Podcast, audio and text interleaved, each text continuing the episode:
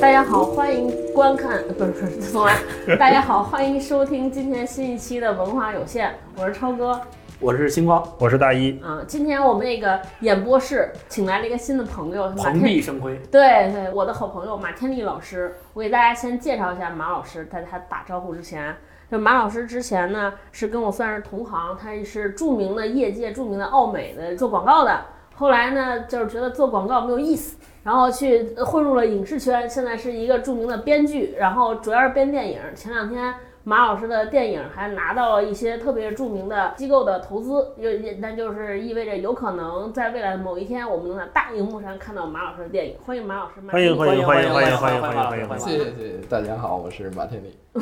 你怎么这么不自信？ 你说的没事，你不要有压力，我们这节目没有人听，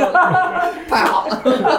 所以可以放开啊，没有人听啊放。松。今天请马老师来呢，主要想跟大家就知道我们肯定要聊一个电影的话题了。我们主要是聊聊这个有前两天有个特别火的电影《小丑》啊，嗯，呃，《小丑》讲了什么呢？有请资深的这个粉丝大老师给大家介绍介绍《小丑》的故事。小丑这个角色，他首先是 DC 宇宙里面的一个大反派嗯啊。那 DC 宇宙里面大家比较知道的，应该是蝙蝠侠为主的这一系列，蝙蝠侠呀、超人啊、神奇女侠、那正义联盟他们那一波人。这个小丑是在蝙蝠侠这个支线里面一个非常成功塑造出来的一个反派人物。嗯啊、那他比较特别的是说，小丑一是没有超能力，二是也没有钱，嗯他还不像比如说超人这种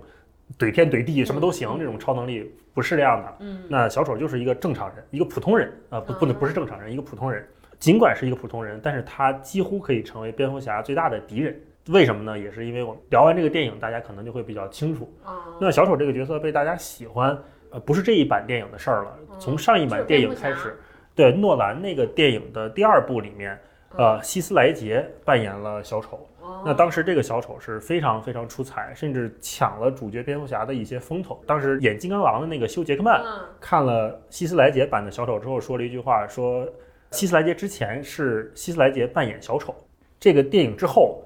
所有表演小丑的人将扮演希斯莱杰。哇，啊，他说了这么一这个评价太高个了评价，就评价非常高了嘛，嗯就是相当于说，希斯莱杰当时是给小丑这个形象在大荧幕上定了调了，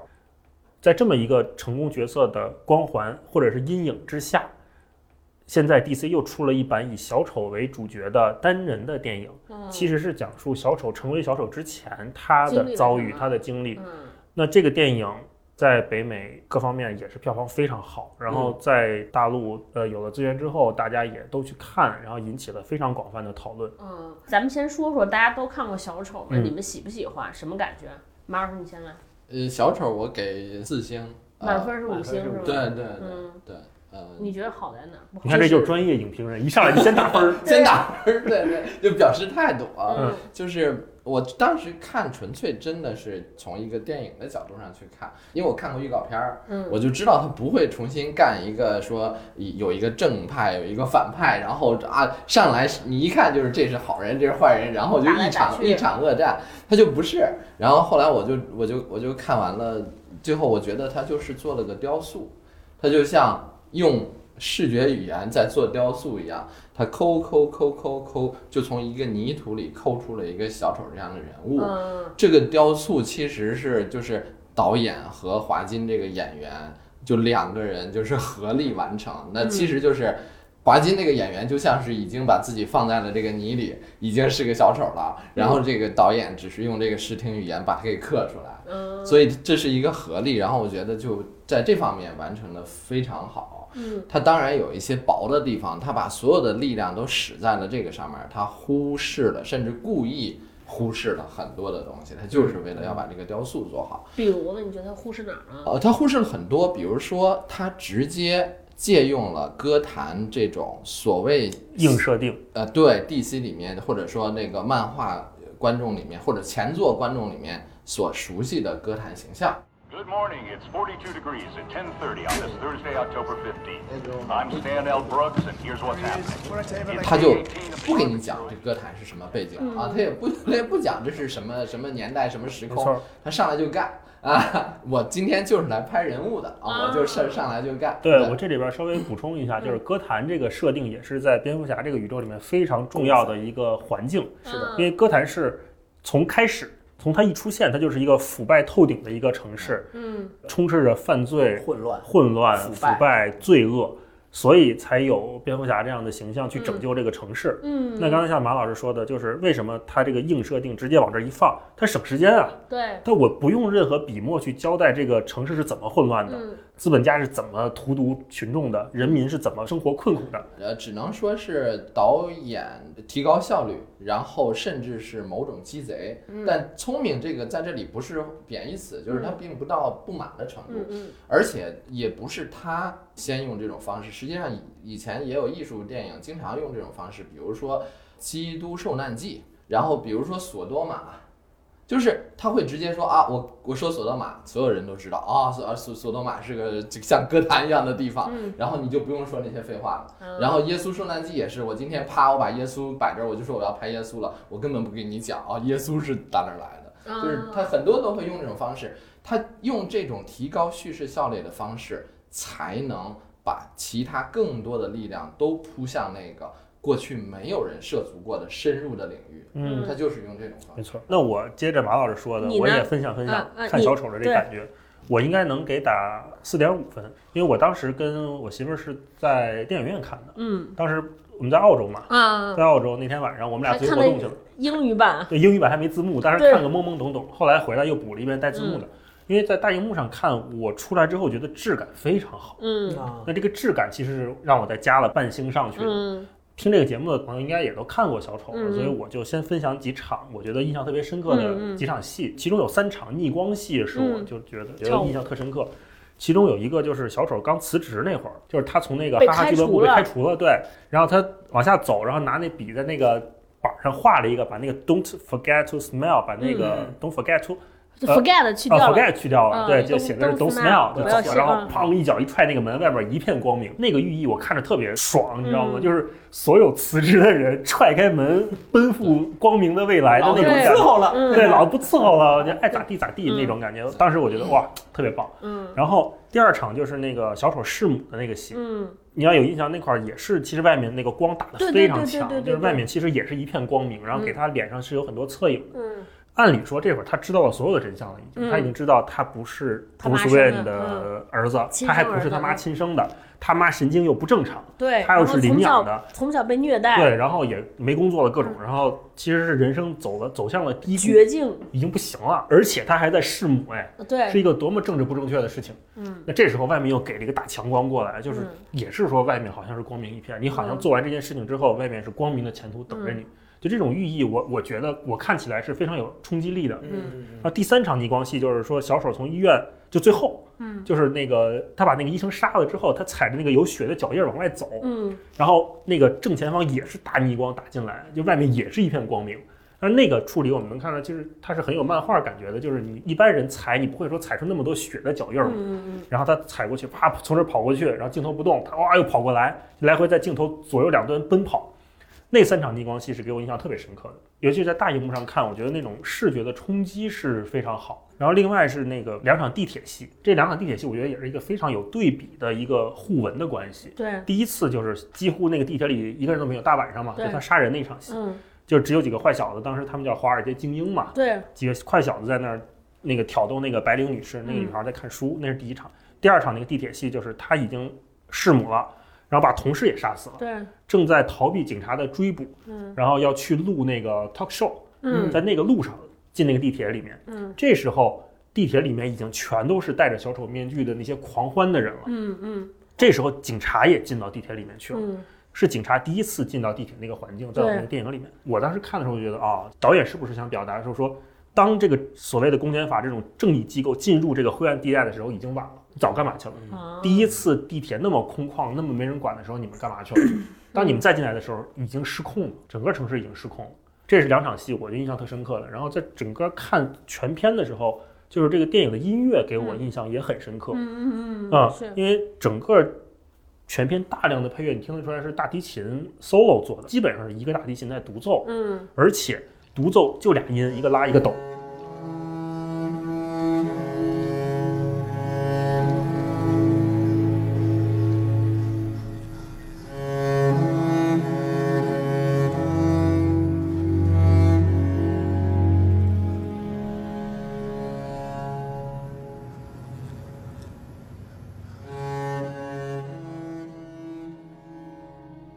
其实就是两个音来回的徘徊着对走，对对，非常往复的那种就是很压抑的，压像抑，大提对琴对，很低绝的望，那对，种声音，它在走，给人一种就是无聊、没新意，然后特别抑郁嗯的感觉。等到影片的后半段，它可能进来一些定音鼓，嗯，也是定音鼓的声音，它也是那种咚咚咚空的，但是是带一些声音调性的那种东西进来的。这时候你能感觉到它那个整个电影的张力正在往往外起。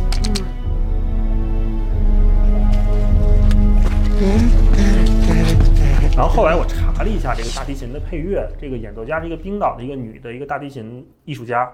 切尔诺贝利也是她配的。啊哦，所以你能看到，其实这两个片的那个调性在音乐方面它是有一些重合之处的。嗯，挺像的，对我在反观自己，为什么会觉得这个电影质感好？嗯可能就是有某一些瞬间，它是非常打动我的。我印象最深刻的其实是对这个电影的主演，就是演小丑的这个主演印象特别深刻，就是他本身演的角色是一个，嗯，本身就是生理上本本身就有疾病的人，当他紧张或当他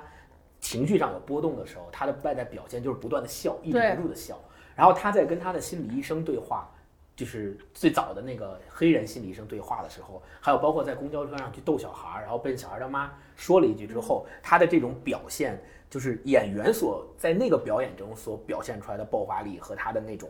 就是那种笑容的处理，我觉得特别的好。嗯就是而且我们可以看到有一个特别典型的，就是我很少在一个演员身上会看到他的上半边脸是哭着的，对然后他的下半边脸竟然是笑着的。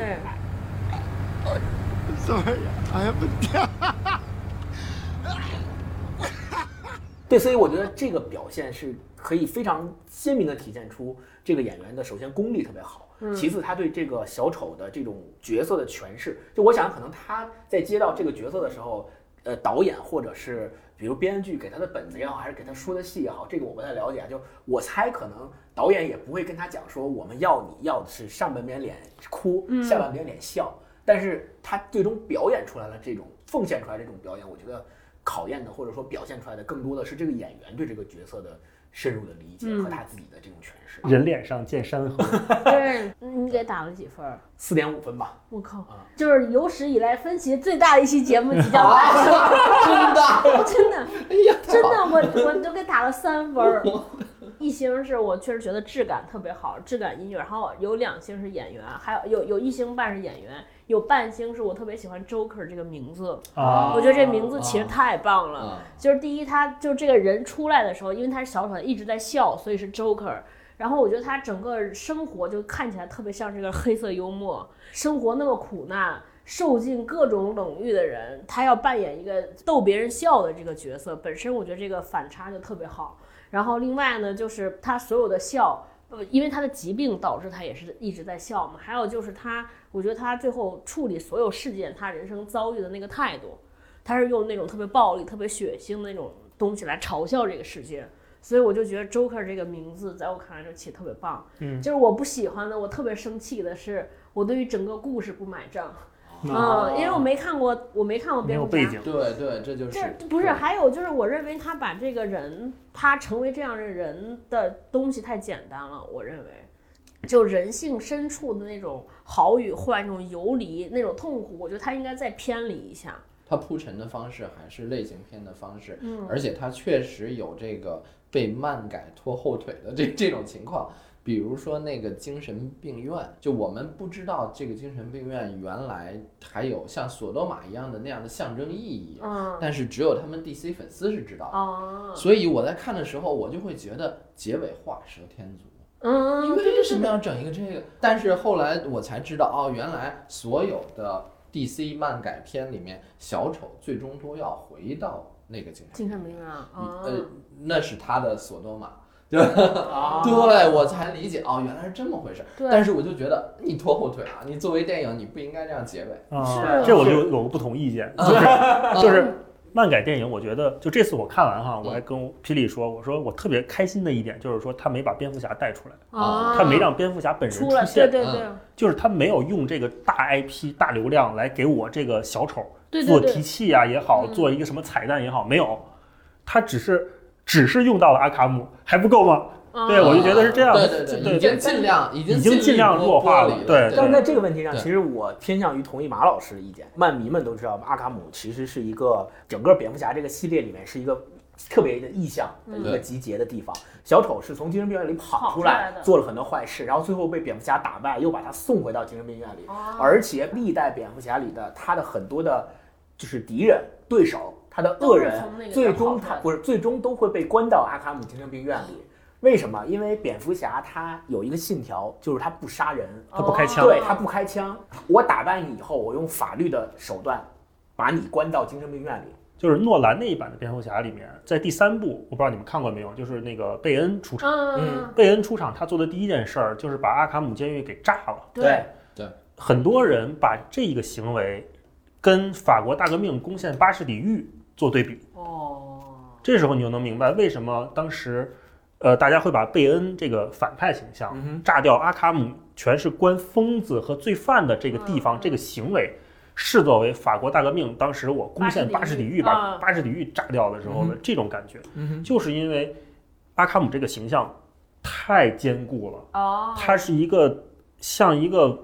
绝对意义的符号一样处理在这儿，我就是要把这个符号毁掉，我就要毁掉你们所有一切的根基。嗯这个根基在这儿的时候，你避开它，反而会让人觉得你是不是刻意的啊？你不应该避开它的。就是你提到小丑，你要提到他的故乡啊，嗯就是这种感觉。哎， 我跟你们求证一个事儿，就是我看的过程中，我还后来跟人讨论过，就是他电影里边儿不是他来回转嘛，包括他和他女邻居那个事情，嗯我一直以为就是它里边儿好多恶的部分是因为小丑他自己的疾病幻化出来、幻觉出来的恶，还是说是真的？它这里面就是有时候是故意留了开放性在里面，但哦是那个那个女邻居没有开放性。那他在地铁里边那场戏，他那个是妄想吗？把那些人想成坏人？对，那个就有一点开放性。那个开放性在哪儿呢？就是他拿到枪在自己家客厅的沙发上摆弄枪的时候，嗯他做了双手持枪，嗯左手单手持枪嗯扣扳机的动作。嗯然后他在地铁里杀三个华尔街精英的时候，双手持枪杀掉两个，嗯追上最后一个，左手单手持枪嗯杀掉了第三个，动作一模一样，所以他在这儿是有一定开放性。哦这个开放性就是很可能他是看了电视上的新闻，看地铁有人小丑装杀死了华尔街精英， Joined by Thomas Wayne. who has Happy a look, personal Thomas Wayne's on connection to this TV. tragedy. Yes, Mother. Thanks for having me on, Chuck. Although You're I asking was- him about those horrible subway murders. Thank you, Thomas. I know this is a difficult time for you. Why him? These young men will. 他把这件事儿妄想到了自己是身自上，己做的，对，啊妄想到自己身上是给自己一种对赋能就让你自己对很有厉害，就是对哦对对。嗯，所以我理解是不是那是不是说这种表现手法其实恰恰是导演或者是编剧想要达到的一种效果，就是他其实就不想让你看出来那这里边到底有哪些东西是真实发生或真假真真假假。这是增加故事的复杂度，不然也太简单了吧？马老师觉得呢？它这里面有可能是，就是你看《V 字仇杀队 嗯》也设置了一些类似的东西，就是它是有一点儿是什么，就是它是一种漫改，嗯漫改也是一种高概念，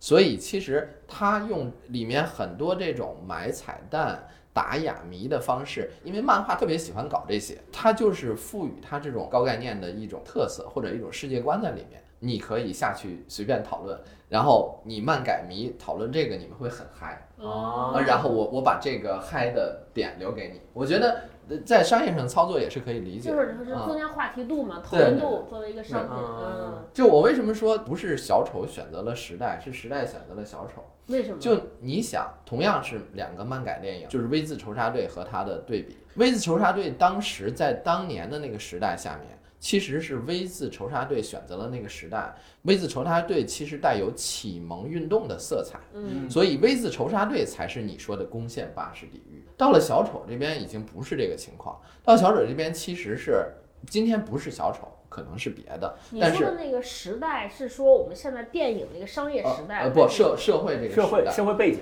社会这时代这里面有两个层面，首先就说狭义的层面嗯，它跟那个 V 字仇杀队有很相似的地方，就是哎有一个脸谱，嗯哎，这个东西很符号化，然后非常容易去传播。嗯你反观电影本身，其实全靠同行衬 托，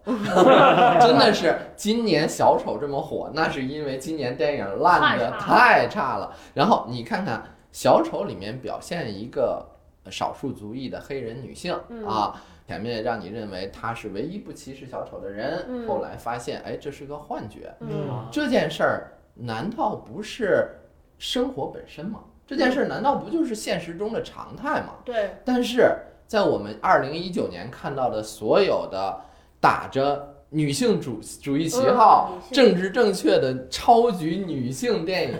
实际上全都变成了超哥刚才说的对于女性主义的客旗，全都变成了这场客旗风潮的一部分，嗯使得。所有的 IP 都疯狂的上去刻这个旗，对然后把自己刻扑街了。嗯啊，真的是扑街的。然后最后到小丑上来塑造一个正常的少数族裔女性和白男垃圾叫，叫叫 white trash，对对对，非常正常的这种。然后现实生活中这样的邻居就是井水不犯河水，嗯，啊、就是没有任何英雄主义光环。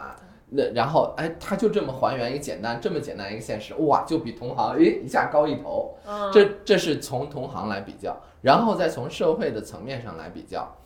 不同于《V 字仇杀队》上映的那个时代，现在的情况是，我自己都非常惊讶。我下来跟别人去聊电影的时候，碰到了那种给他打一分、二分的那种，就是完全是价值观上的分歧。他 OK 根本不跟你谈电影，他跟你谈什么啊？他跟你谈你这个片子是民粹主义，哦，啊明白，然是的后，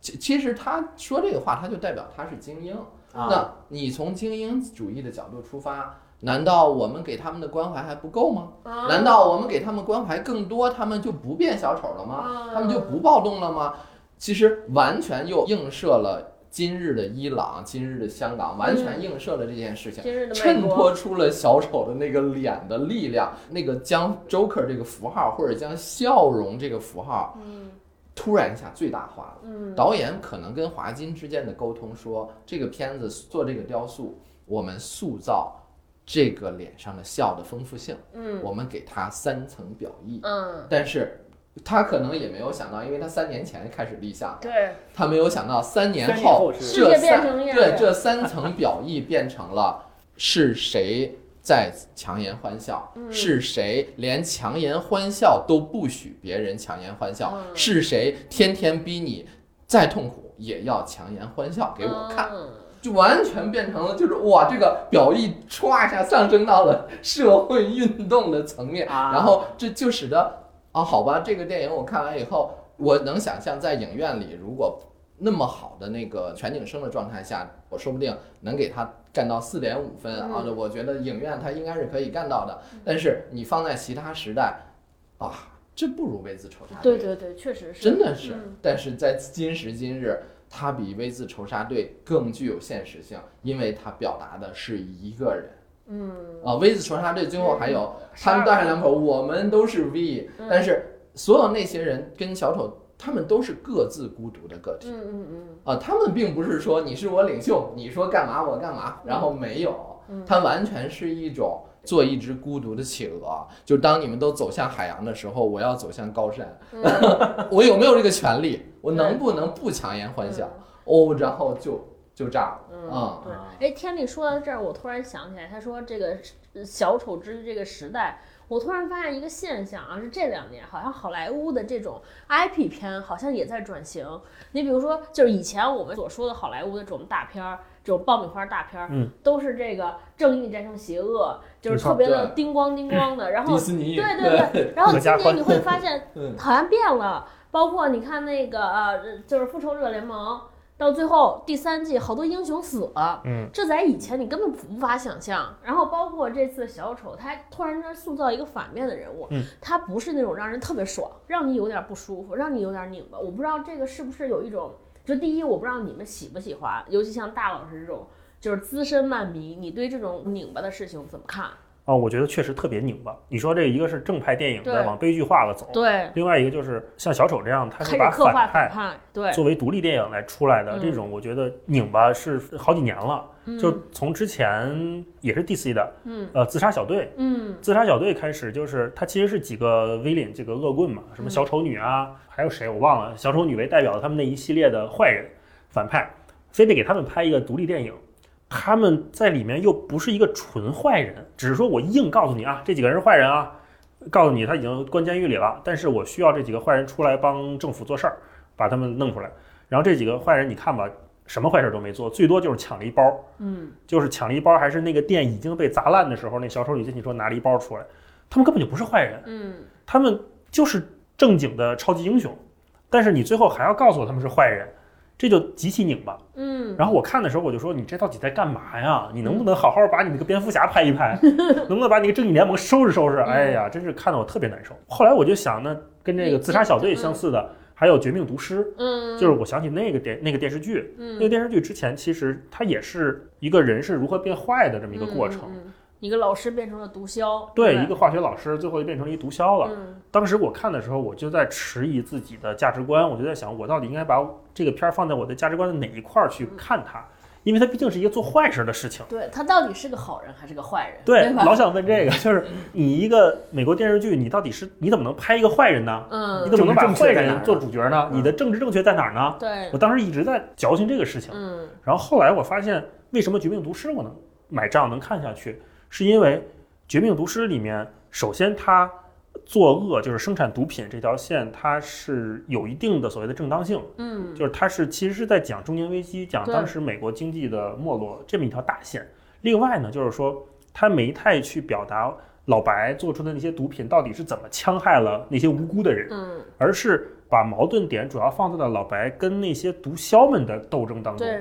他有点像一个罗宾汉式的角色，对对就是对我去把那些更罪恶的炸鸡店老板那种不近人情的毒枭，我把他干掉，干掉我把他对炸飞了。嗯啊清理门户，就是我们反派看到主义类似于一个什么《坏蛋是怎样炼成》那种爽文的节奏，就是对一步步升级打怪，最后我变成了一个大恶棍。嗯这个大恶棍呢，还是有一点人性的嗯啊，还是有一点正当性的。嗯他其实还是一个坏人跟坏人的比拼的过程，他还不是在完全塑造一个纯坏人。对，那这次到小丑这个电影里面的时候，我觉得，呃，舒坦一点儿了的原因就是说，我没有避讳，我没有给这个小丑上一个道德保险，嗯我没有避讳他是最终要成为一个坏蛋的这件事情，嗯我只是说去讲述、去陈述他是怎么一步一步走到今天这个地步的，嗯他没有硬给他上价值。特别想听马老师聊，就是说这种以反派为主角的电影，那我们未来怎么拍？它到底是往坏了拍还是往好了拍？我特别同意你刚才说那个，就是导演跟华纳为了争取这件事儿，为了争取还原一个正常的反派的心路历程，嗯，跟华纳争取了三年，对最后完全是因为前作所有那些呃什么什么自杀小队那些的扑街，全烂了。也也使得华纳下了这样的决心嗯啊。然后因为大家也都能看到，以迪士尼为主流的这种王子公主式从此幸福全家的欢生活在一起的这种，就是越来越呃审美疲劳就就是低龄市场化，然后变得成年观众不愿意到电影院里去消费这东西，就是太疲劳了。而且华纳已经被这种托拉斯，就是迪士尼这种垄断已经被挤到了角落里，所以他最后可能做出这决策。但是他仍然还是基于市场的决策，但是导演是为了争取这件事情，是只做出了三年的努力。嗯，然后最后事实证明他做对了。嗯然后这个电影挣钱了，这使得我们终于可以期待有一股力量可能会逐渐的，哪怕是在边缘上重塑，就是好莱坞的这个可能性。哎，嗯你们俩说到这儿，我就想起来，我为什么给他打了三星儿，就是还有一点。我就特别希望看一个纯坏人、人间恶棍，你知道，就跟老无所，因为因为我回去补看蝙蝠侠，啊就看这个电影之后，我还看了一部，就那个蝙蝠侠里边那个坏人真的就是纯坏，是的哪一部啊？就那也就是小丑诺兰，那就是诺诺兰，诺兰的呀，啊，诺啊兰里那边是零五第二年的，部，那对，嗯哦，那就是零八年那部小丑。对你就是觉得我就是想看一个恶棍，这个电影里边儿就是掺杂了一些，你就觉得他还是有无可奈何，嗯，他自己不想这样，是社会和遭遇把他逼成了这样，嗯我就觉得有点不爽。他如果塑造邪神的形象，你就真的不容易共情，去对。对，后来我就觉得，就在在我看来就，为什么就后来我觉得他一定有能力，好莱坞一定有能力，嗯就他可能还是在考虑，可能就是大家的观感，他还是个市场的决策，你不要想，就现在拍成这样，拍成《庸众的胜利》这么一个片子，在中国都不能放的，对你如果嗯拍成一个完全的邪神，那对就还没是法得考想虑市场。啊对，而且刚刚是超哥说这个提示我了一点，就是我为什么给他打四点五分，那零点五差在哪儿？嗯其实也是差在这块儿，就是我们会发现，比如说是另外一个普通人，他处在小丑那个境地下，他经历这么多的打击，经历这么多人对他的不礼貌，经历社会这么多的压榨，他也有可能会变成最后大一说的那个掀翻巴士底狱的那个人。嗯，也就是说，他不是一个特殊性了。但是在你知道，在诺兰的蝙蝠侠里面，小丑他是作为一个反英雄的角色出现的对，他不是反派。那反英雄的角色是什么意思？就是特别有光环。，对，我我们为什么大家都特别喜欢那个蝙蝠侠里面的小丑，是因为我们觉得相对于他是完全跟蝙蝠侠对立的一个形象，他塑造的很好。蝙蝠侠是一个什么形象？是一个正义的，是一个正义的化身，讲求道德、不杀人等等这种形象。他小丑不是一个我因为受到各种社会压迫，我变成一个坏人，而是我内心深处，小丑内心深处也有一样的秩序。就是小丑相信的秩序和蝙蝠侠相信的秩序，其实是骨子里同一样的同一对个层次的秩序，只是你信的秩序是那样的，我信的秩序不低于你，但我跟你不一样。我之前给他举了个例子，就是诺兰塑造的那个小丑，其实他是他的超能力可能就是高智商犯罪，对，然后他的超能力是犯罪艺术家，嗯，对对这对，是塔纳仍然还是接近于漫画里的那个人物。对我今天唯一可能能够打败希斯莱杰的方式，就是完全不在你那个系统里。啊，嗯换一个体嗯系啊、跟你。然后我怎么？么办？我想他做了这样一个选择，好像是零一年还是九一年，在石家庄发生了一个爆炸案，嗯呃，犯罪呃嫌疑人叫靳如超，然后他是因为经济啊，就是反正就是跟女朋友吵架，然后他持刀把女朋友捅了好多刀给捅死了。捅死之后，他的整个这个反社会的人格就释放出来了，嗯然后他就去买了炸药，炸掉了三个国企的五栋宿舍楼，一共死了一百零八人，就是无差别伤害。然后，万能青年旅店写了杀死那个石家庄人，石家庄人嗯叫做“如此生活三十年，直到大厦厦崩塌塌，嗯”，叫做“生活在经验里，直到大厦崩塌”嗯这个是我们现实世界中的恶。嗯这种恶是无来由的，不讲逻辑，你不知道从哪个角落里生长出来，智商高吗？也不高， 这是真实的恶，对这是真实世界里的小丑，就是靳如超这样的形象，包括卖给他炸药的人，直接就被拉出去枪毙了，然后。这个恐慌在石家庄上空蔓延整整三十年，你生活在经验里，你根本没得选，就你不知道什么生时活候会怎大样厦然后嗯对，然后如你只能如此生活三十年，轮上了你，你就大厦崩塌；对轮不上你，恭喜你，你安然入土。嗯嗯，但是没区别，都一样。就如果你今天说有志于把小丑拍成一个艺术电影，嗯，而区别于诺兰的这种呃，其实仍然是一种爆米花影片啊，对就是虽然是高智商爆米花影片，然后那你的选择是什么呢？你的选择就是充分的去展现现实维度中的人性的灰度空间，嗯嗯嗯，你只能是做这样的选择。其实我们人类命运的本质就是侥幸，我们太习惯于说我们在一个太平盛世长大，我们在一个经济飞速发展，几乎每天都有好消息的这么一个环境中成长起来。嗯，但是我们忘记了，整个人类历史过程中，这种太平日子是非常非常少的，它少到我们每一代人应该按理说都会经历一些动荡，嗯，都会经历一些不确定，嗯，都会经历一些事故，这种才是正常的世界运作的方式。嗯，根据现在的世界的环境，现在我们生存的环境，《小丑》这个电影就是恰逢其时。对，真的，你的船要炸的时候，不仅没有蝙蝠侠来救你，而且你都不知道遥控器在谁手里， 你就炸了。对，对对，是是是是是的，是的，就前两天不是因为这个漫威的这些事儿，就是那个电影界的传奇大咖马丁·西克塞斯老爷子还写一个文章，就跟漫威这些电影 battle 了一下。他就认为说，哦，这漫威现在这些电影和我那个时代理解的电影不是一回事儿了。他觉得这不是真正的电影，或者不是电影艺术。我不知道你们有什么感觉？主题乐园式电影， 嗯刚刚上映的那个《冰雪奇缘二》充分证明了这一 点。对，哇，已经是完全不讲故事，嗯，直接搞奇观，从头搞到尾。那句话说的特别有意思，他说。迪斯尼电影就是全球发行的院线电影，变成了什么？变成了迪士 尼乐园门口九十分钟的大屏幕广告。啊，对，看完来吧，进来玩吧，嗯哎啊对，变成这样一种东西。然后你说挣钱嘛，是真挣钱，无敌对式的挣钱，连马丁都找不到钱拍电影，简直了。对，啊我记得当时呃高晓松说了一说好莱坞怎么保持现在秩序，嗯当时是六大吧，他说是六大四十小，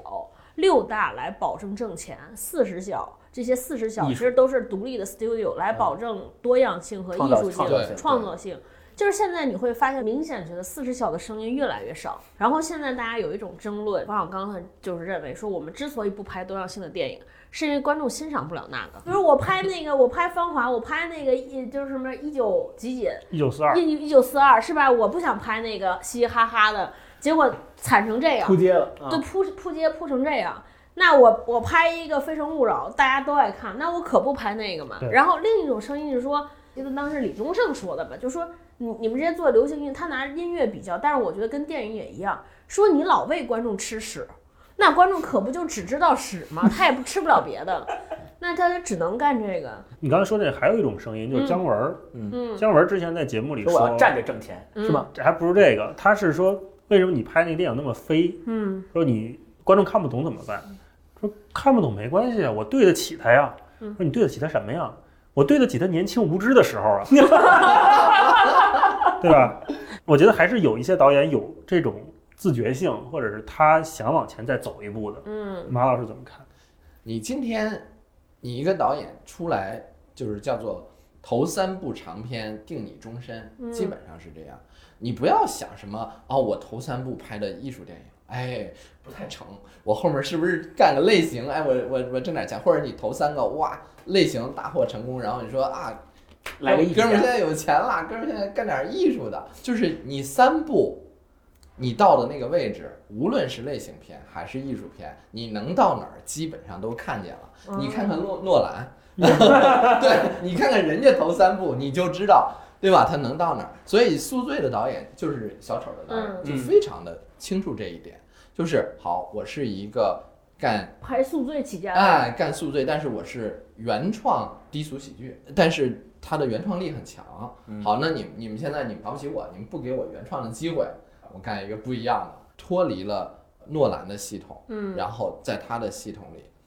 走出了这一步，就是竭尽全力的还是在原创。走，对，还是在原创，然后而且一定要在前三步里面自己能摸到哪儿，能摸到多高，要尽力摸到多高。那其实我们从创作者角度，我之前看那个希区柯克和特吕弗他们对话，有一本书叫《希区柯克与克特吕弗对话录》。他那本书里他就讲到说，特吕弗是拍四百集的那个电影嘛，在电影史上，大家也都认为这个电影电影其实是开创了很多先河，并且是有非常棒的创作性的电嗯影，很多导演都非常喜欢。但是其实你发现，就是在希区柯克《特吕弗对话录》这本书里，他就想到希区柯克他对电影的真实想法是什么？他说：“我想作为一个通过电影技术娱乐无数观众的人哦，让后世铭记。”所以他并不觉得，就希区柯克起码在他他说这句话的表现，就是他自己起码不觉得说，我通过我的电影娱乐观众是一件多么 low 或者嗯对是多么对对上不得对台面的事情。嗯对，所以所以可能我们大家也会发现说，其实很多导演和导演之间，他也会有这样的分别，就是他们对自己的工作或他们对自己拍这个电影到底是为了达到一个什么样的目的？我是到底是为了教化大众，还是对为了娱乐大众？嗯，可能这两者之间也是有很大区别。对，所以就是对马丁斯科塞斯，就是他写文章 battle 的时候，他就他可能就认为电影就是应该有更深重的使命，对嗯他吧？对他，他认为电影就是当今的主流艺术，就是过去那个时代的那个绘画、雕绘塑，画。对，就是电影当到今天为止，在美国可能已经不是主流艺术了，但在我们这儿仍然还是主流艺术。是怎么来判定这个的？就是电影仍然能够带动社会话题，嗯，就是它仍然本身能够成为社会话题，嗯，这就说明它仍然还占据着主流艺术的位置。那现在变成了哇，美剧好强，对美剧带动社会话题是，啊，然后美剧艺术性 开始是全全面超越电影。对，对，你看美剧这两年什么《Modern Love》， 对嗯然后《致命女人》这种嗯对都是社会全民在讨论的事情。对对哦那对反观电影好像带不来这种东西。我当时上大学的时候，因为我是学传播的嘛，我第一次知道一个话题，就是说像阿甘这种形象其实是美国的宣传片，就他们啊叫宣传，就是、呃，就是有政治上宣传意义。他说为什么拍那个片子？他说其实是背后是有国安局的力量，是因为那个时候美国深陷越战的泥潭，然后人们为了扭转越战里边儿美国大兵的口碑，所以拍了阿甘那个电影。你看里边阿甘 Forrest Gump 不是他有一个越战的经历，然后大家能明白哦，参战的越战应该是这样的。然后我那个时候说，你看人家这种宣传就是潜移默化式的，真正的。说到这儿，就是我想起来一个故事，我有一次和一个做编剧的叔叔，我去他们开会，他们公司做的事儿呢，就是把一个文本，他们这不是有版权嘛，然后通过初步的开发，然后卖给这些大平台，然后让他们再砸钱投拍，他们其实就做半成品的开发嘛。然后我听这些编剧讨论，然后他们在讨论一个戏吧，爱情的戏，就是说到底要把这个事情写成是生活化的。然后还是写成什么样的。后来大家就说，哎呀，说那个，其实我后来明白，就这个锅不是编剧的，就是编剧特别知道，呃，这个事情如果按照合理的戏剧走向。按照逻辑走应该怎么走，但是他们考量更多啊，平台买的时候他们会想说，你看平台会有数据，因为观众喜欢《延禧攻略》这种大爽剧，所所以你这种职场的，他们有数据，我特别严谨的数据，说你看梁硕演这个剧前一集的二十分钟都在描述职场，虽然很专业，但是大家都切走了，因为观众不喜欢看职场。大家还是喜欢看霸道总裁推倒，所以必须在第十二分钟的时候就进，十二分钟以前就要进入到爱情，有一个女的出现对，必须跨入到这儿。然后你就就那个时候，我就突然间发现说，我的怪不得我每天只能吃屎，然后你就 这样，你就会发现说，大是的数据是的这个事情也是也不是，我个人亲身经历了这个事儿，其实还就是在今年，嗯就是爱奇艺影业拿我那个本子，呃，上会上会下来以后给我的回复，因为他们有有策划嘛，嗯就是有责编嘛，给我的回复是我们虽然是爱奇艺影业，但是我们仍然主要服务网络受众，嗯呃，就是仍然是我们最大的这个池子。他说你这个影片主类型是软科幻、悬疑、爱情，您这个爱情还不是年轻人的爱情，是中老年的爱情，所以您这个类型在我们这儿被判定为是。软科幻和悬疑，抱歉，软科幻和悬疑这两个类型在我们爱奇艺网络的数据里面是倒数第一和第二，呃， 所以啊，您这个片子不适合我们这儿，然后回来了，然后我一看，哇，写了那么一大一篇，然后跟我作品基本上没有毛线关系，根本就没有谈过内容。麦克卢汉说那个嘛，媒介及内容，这就是爱奇艺就是内容 啊，对吧？对就是他们有这个媒媒介，及内容，媒对，介及内容就是这样的嘛。嗯对，嗯，对我当时看，就高晓松当时在小说里边讲过一个点，他说好莱坞就是电影工业这个事情本身就是这样。他说好莱坞怎么选本子，说他们有一个编剧机器，一页正好是一分钟，就是他们有流水线还，第一个人就数页数，叭叭是不是一百二十页？因为一个上线的电影必须是在九十分钟到一百二十分钟之间。然后你先数，如果你拿拿来一百八十页，就先筛掉了，也不可能。对，然后第二个人数点，因为需要就是好的故事需要多少之内有多少个高潮起伏，有多少个点，叭叭数，哦，点够了，行，再转到下一环，然后才一环环评估。嗯就是我觉得我们现在也，我估计虽然我没有经历，我估计我们也是这样的。对就是先看你这个类型，把点击率是不是在前五，好，都下一轮儿，然后数啊，这个有几次爱情，几次撕逼，然后有几次反转，好，可以再来下一嗯轮儿，就变成这样。我不知道你们有没有感觉到现在电影文本的缺失，就是形式花样，但你会发现故事内核都特别像。有一本书就叫《Story》故事是吧？嗯嗯那本书里面好像也有总结说，人类从古至今的故故事就那些一共就那么十几个、二十几个，嗯大概有什么什么类、什么类，他都给列出来了。然后他说，所有的艺术和所有的讲故事的这些题材，都是在这十几个、二十几个故事的原型上面不断翻新推陈出来的，嗯所以没有那么多所谓的新的故事模式或什么。对啊，恰恰是《故事》这本书的作者叫麦基，对他隔个三五年就跑到中国来讲课，然后今年他又要来了，然后完了他来的时候他就专门说，我最近因为要去中国，我看了中国这这两三年的几部电影，嗯哦他从《捉妖记》开始看的， 然后对，然后看了一遍，他说啊，他说嗯、你们中国电影把故事搞得太复杂了，嗯啊就是你们搞得太复杂了，故事的魅力完全不在于它是复杂还是简单。嗯啊，真的是他说你们把故事搞太就复在于杂哪儿呢？就是好莱坞除了迪士尼的这种垄断式的呃这种挤压啊，这种从动画片、儿童片过来的挤压，还有这种全球的这种为了适应全球市场进行的低龄化倾向，就是他不把故事设定的那么成人像，然后嗯那么、那么复杂嗯有风格，那么难以理解。就是你想，我们要理解一个美国人的生活，我们还真的就有的观众还挺费劲的。对，所以他尽量的都把它变成王子公主，谁看谁一看都懂，就嗯是就像阿拉丁那样。对，然后你可以想象，如果今天哪怕出了一个像《阿甘正传》这样的文本，嗯就哪怕我们黄金时代的小说还没有拍光啊，嗯硕果仅存《阿甘正传》和《肖申克的救赎》对，一模一样的片子，在二零一九年今日崭新上映了，改编自啊 什么什么什么啊，然后在我们院线，你觉得票房能过亿吗？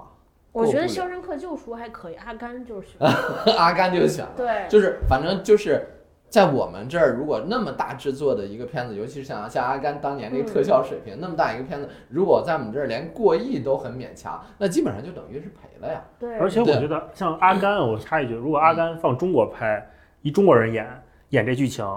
拍出来肯定挨骂。对肯定的，死定了。阿甘是真没戏，我觉得大家刚看前面就疯 了。呃，这两年可能全世界范围内，除了科幻小说，嗯，还有人在兢兢业业的写原写创，心呢，嗯，可能还真的是是很少有人。呃就我的意思是，这不是严肃文学的时代了，不是那个大家能吊着膀子说你牛逼，我一定要写出超越你的东西，不再是那个时代。这个时代是什么？这时代是一个老马丁写了二十年，写了三十年，大家怕他老死之前写不完。啊因为就他写了， 别人都写不动嗯了。 对，然后他就是那个书变得越来越长，嗯然后呢，那个人命变得越来越不够使。对啊然后所以。没有人会有这个勇气说哇，我要把我的余生奉献给一部什么什么什么。是因为我们这个时代开始少故事了吗？还是说大家都不愿意写了？还是上次你们做的那个节目，东北？嗯，啊那双雪涛那故事一直在那里，那正直的故事也一直在那里啊。那然后你说没有人逃，没有人发现他嘛？然后你放着好好的双雪涛的故事不改，然后你改晋江少年的你，对吗？对吗？你不是很奇怪吗？就是你你你说你陈可辛工作室和曾国祥这这样年轻的人，你在中国大陆和香港境内难道就就找不到好文本了、嗯你就非得去改个晋江？费这劲，还还他妈挺贵，就就为啥呢？就是呃我觉得整体上来说，就是其实是圈层撕裂的太厉害了，撕裂到了即使咱俩擦肩而过，你让我看到你了，我不认识你，嗯就我不知道你从哪里来，我嗯对你也不没知认道知，对我也不知道我跟着你走会会走到哪里去，那就变成了每个人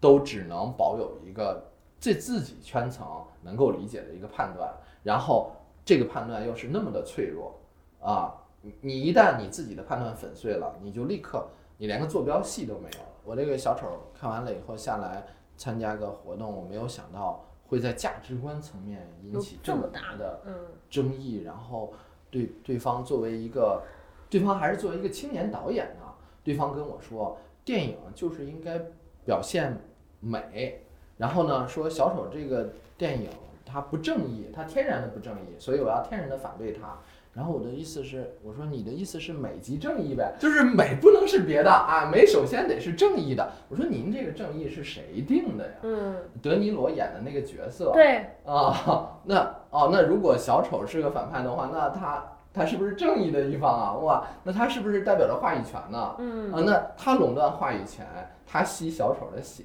他用小丑的这种残疾和这种生命的嘲笑他为变成他的为梗为代价来变来变成他的梗和他的收视率，嗯他甚至还不惜请到节目上去吸他的流嗯量。嗯，我说他天然的不受任何的惩惩嗯罚惩。罚，嗯，然后好像大家都很开心，德尼罗挣钱，观众开心，除了小丑以外，没有人受伤害啊，天下一片。